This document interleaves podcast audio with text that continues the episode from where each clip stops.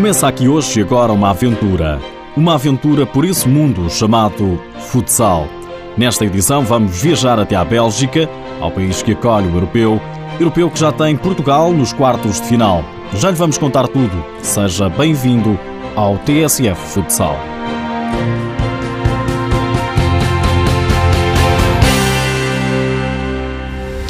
Nada melhor que iniciar um europeu com uma vitória. Portugal venceu a Holanda por 5-0, já está nos quartos de final, mas já lá iremos. É que neste instante, na cidade de Antuérpia, no centro de lapidação de diamantes, não sei se sabia, espera-nos o diretor da Federação Portuguesa de Futebol. Pedro Dias está-nos boleia até ao hotel que acolhe a seleção portuguesa.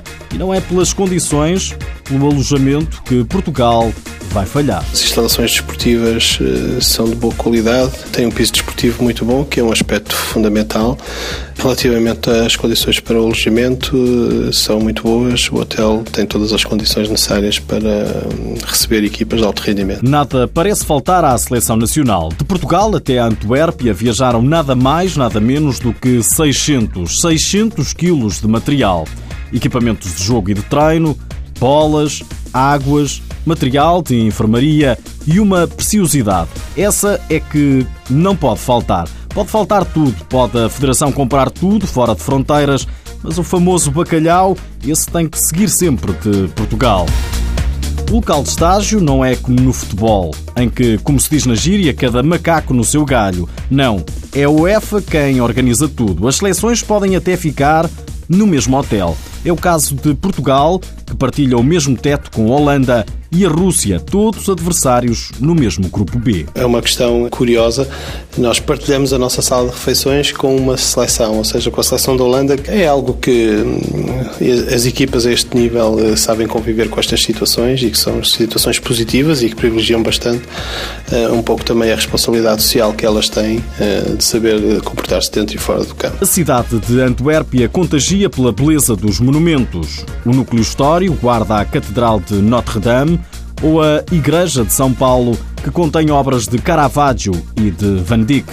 Mas, segundo o chefe da comitiva lusa, nestas competições, num europeu, os jogadores quase que não saem do hotel. Esta é uma, uma prova de velocidade.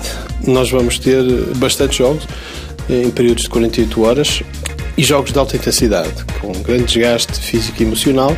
Todos os momentos disponíveis são importantes para recuperar e para descansar.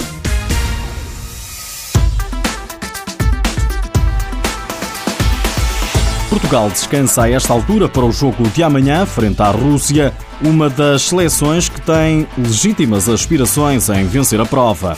Na primeira jornada, os russos venceram a Holanda por 7 bolas a 1.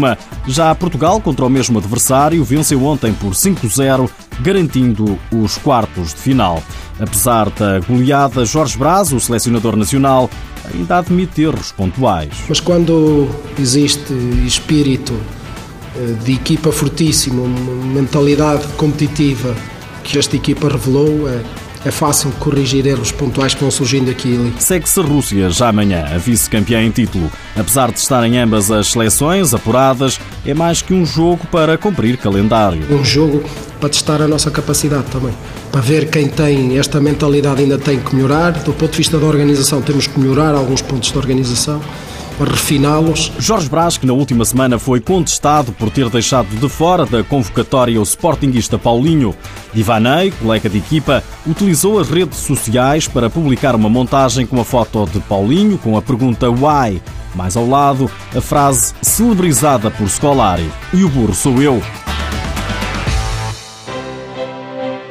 Nos últimos dias ficou a saber-se ainda que Ricardinho, nomeado para melhor jogador do mundo, acabou por não vencer. O site Futsal Planet elegeu o espanhol Sérgio Lozano. O Sporting também estava nomeado para a melhor equipa do mundo, mas esse estatuto foi entregue aos brasileiros do Intelli Orlândia. E com esta paragem competitiva, o Benfica aproveitou para jogar um torneio em cabeceiras de basto. Quem também não para é o Sporting. Venceu por 7-2 um particular com o Podreco, da terceira divisão de futsal. Por hoje é tudo. Na próxima segunda-feira, venha daí. Vamos entrar na cozinha da Seleção Nacional o cozinheiro vai levar-nos até à boa mesa portuguesa, com certeza. Ah, já agora, antes de me ir embora, sabia que Portugal, apesar de ser uma das principais potências europeias de futsal, ainda não tem um grande troféu conquistado. O melhor que conseguiu foi ser finalista vencido em 2010. É um facto.